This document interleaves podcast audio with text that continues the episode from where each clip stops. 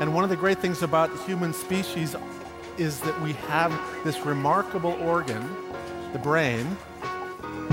La tête dans le cerveau. Biologie, cervelle, synapses, neurosciences, physique.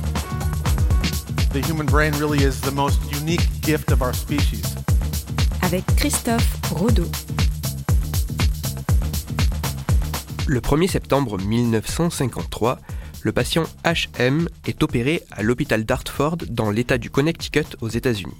Cette opération audacieuse mais expérimentale a pour but de lui retirer une partie du cerveau. Cette opération aura de lourdes conséquences, mais l'étude de ce patient bouleversera à jamais la compréhension du fonctionnement de la mémoire. La tête dans le cerveau.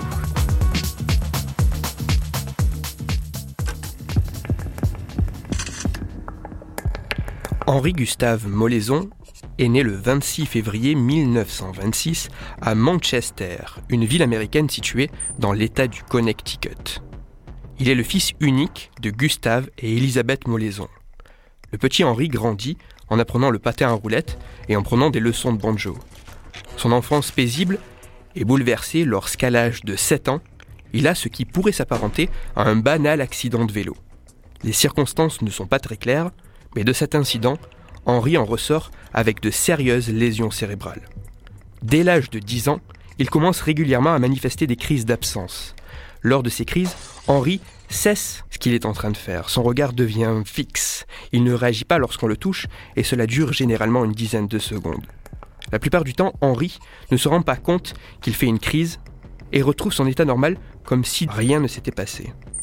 À l'occasion de son 15e anniversaire, alors qu'il rentrait chez lui, après avoir rendu visite à des membres de sa famille, Henri perd connaissance et il est pris de convulsions. À la suite de cette première crise de convulsions, bien d'autres se produiront. Plus aucun doute, Henri souffre d'épilepsie. Cette pathologie qui chez lui se caractérise par une activité synchronisée de l'ensemble des neurones de son cerveau, entraînant ainsi la survenue de ces crises si particulières. Ce jeune adolescent continue ses études et finit le lycée diplôme en poche. Néanmoins, sa maladie est toujours là. Et les crises se feront de plus en plus fréquentes, de plus en plus intenses. Le médecin de famille, totalement dépassé, dirige Henri vers William Beecher Scoville, un neurochirurgien renommé exerçant non loin de là à l'hôpital d'Hartford. Henri a alors 17 ans. Pendant les 10 ans qui vont suivre, le docteur Scoville va explorer toutes les pistes médicamenteuses afin de soulager Henri sans grand effet sur le long terme. Le docteur Scoville abat alors sa dernière carte. Il propose une solution audacieuse, mais expérimentale. Le mal dont souffre Henri, partant d'une région spécifique dans chaque hémisphère cérébral, il suffirait de retirer ces zones afin de faire cesser les crises. Le 1er septembre 1953, le docteur Scoville opère Henri, âgé de 27 ans. L'opération est réussie. Henri n'a plus aucune crise et n'en présentera plus jamais jusqu'à son décès une cinquantaine d'années plus tard. Mais l'opération a également de lourdes conséquences. Henri souffre d'une amnésie antérograde quasiment totale. Il est incapable de former de nouveaux souvenirs. Dans une moindre mesure, il souffre également d'une amnésie rétrograde l'empêchant de se souvenir des onze dernières années. Ces amnésies ne le quitteront pas jusqu'à la fin de sa vie. À partir de 1957, et jusqu'à sa mort en 2008 à l'âge de 82 ans, Henri devient le sujet de nombreuses expériences scientifiques sur la mémoire. Dès lors, pour conserver son anonymat, Henri sera mondialement connu sous le nom du patient HM. Ces expériences sont menées par Brenda Milner et Suzanne Corkin. Par ces travaux, il a paru que l'hippocampe et les régions directement avoisinantes retirées par le docteur Scoville chez Henri sont en réalité des régions clés dans la mémorisation.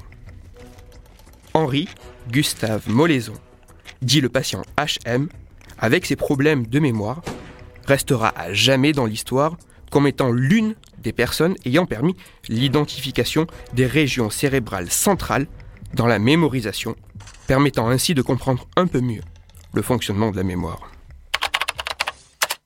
Toutes les références de ma chronique se trouveront sur mon site Cerveau en argot. Et pour approfondir la chronique d'aujourd'hui, je vous renvoie vers un article disponible gratuitement sur Internet. L'article se nomme Henri Molaison, L'homme qui ne pouvait plus se souvenir, écrit par Alexandra Gros, et il est à lire sur le blog Aux frontières du cerveau du journal du CNRS. Quant à moi, vous pouvez me retrouver sur Twitter, christophe-rodo, R-O-D-O, et sur mon blog Cerveau en argot. Je vous rappelle aussi que si vous, vous avez des questions ou des sujets dont vous voudriez que je parle, n'hésitez pas à me le faire savoir directement sur mon compte Twitter et j'essaierai d'y répondre dans une future chronique. Christophe Rodeau. La tête dans le cerveau.